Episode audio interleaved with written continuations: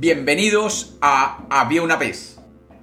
Hoy tenemos una leyenda cherokee. Bienvenidos de nuevo a Había una vez. Espero que lo disfruten.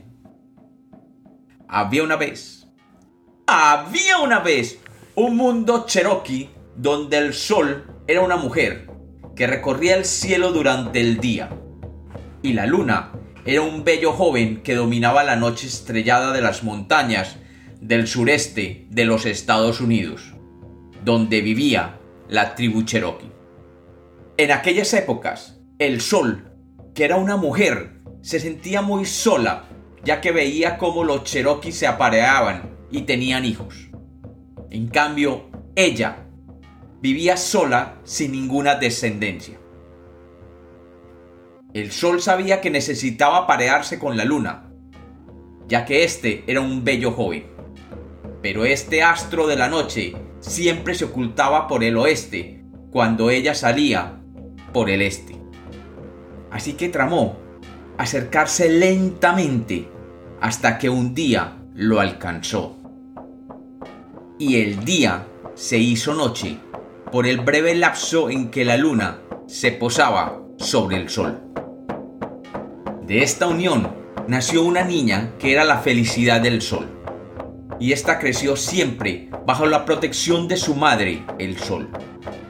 Sin embargo, la niña, con el tiempo, se volvió adulta e independiente y abandonó a su madre y se fue a vivir en el centro del cielo. El sol, como buena madre, deseaba ver a su hija y resentía que ella la hubiera abandonado. Buscaba cualquier excusa para visitarla allí, en lo alto del cielo. Y cuando llegaba a ella, pasaba todo el resto del día sin continuar su camino hacia el oeste como debía hacerlo. Los cherokees comenzaron a notar este comportamiento y extrañados miraban a lo alto, cubriéndose los ojos con las manos para no ser afectados por el brillo del sol en lo alto del cielo. El sol notó que los seres de la tierra la miraban de forma extraña y creció en resentimiento pensando que ellos le estaban haciendo caras feas, mientras que cuando miraban la luna tenían caras normales. Enojada con los humanos cherokees, el sol decidió castigarlos con sus brillantes rayos cada día más potentes. Con el pasar de los días, el calor se hacía insoportable en la tierra cherokee, y las fuentes de agua comenzaron a secarse, y los animales comenzaron a morir. Los cherokees, preocupados por esta situación, se reunieron para pensar cómo defenderse del sol.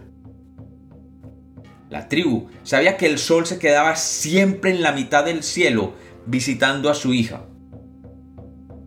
Así que tramaron matar a la hija para que el sol no la visitara más.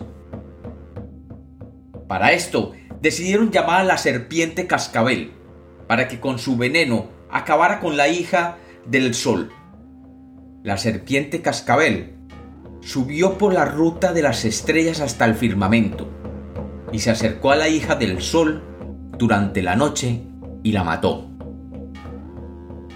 El sol Llegó al otro día y vio a su hija muerta, y comprendió que los humanos cherokees la habían matado. Furiosa con ellos, decidió castigarlos permanentemente y tomó la decisión de nunca más volver a salir por el este, ni brillar durante el día, ni ofrecerles el calor que tanto necesitaban. Así, el mundo cherokee se volvió frío y oscuro y pasaban los días sin la presencia del sol, y todo comenzó a morir por la falta de luz y el calor. Preocupados por esto, los cherokees pensaron que la única solución sería traer de nuevo a la hija del sol del mundo de los muertos. Así que enviaron siete guerreros con un cofre de madera hacia el inframundo.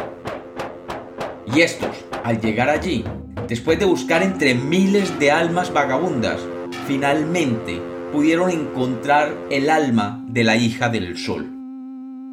Y con cuidado la atraparon en el cofre de madera. El alma de la hija del sol comenzó a suplicar que la dejaran salir, pero ellos se negaban hasta que alcanzaron la superficie de la tierra y allí, curiosos de no oír ningún sonido dentro del cofre, decidieron abrirlo y para su sorpresa, de él salió volando un bello pájaro color rojo fuego, lo que hoy conocemos como el cardenal. Este pájaro es el que desde esa época es venerado por los cheroquis como la descendencia del sol, e igualmente como mensajero de los muertos. Cuando el sol vio el alma de su hija amada convertida en un brillante y rojo pájaro, dio gracias a los cheroquis que la habían traído de la muerte y los perdonó. Y comprendió que los cheroquis no le estaban haciendo mala cara, sino que simplemente se estaban protegiendo de su brillo y decidió ofrecerles de nuevo el calor y la luz que tanto necesitaban. Por su parte, los cheroquis se dieron cuenta de lo que habían hecho y a cambio prometieron hacer las más bellas danzas en honor al sol.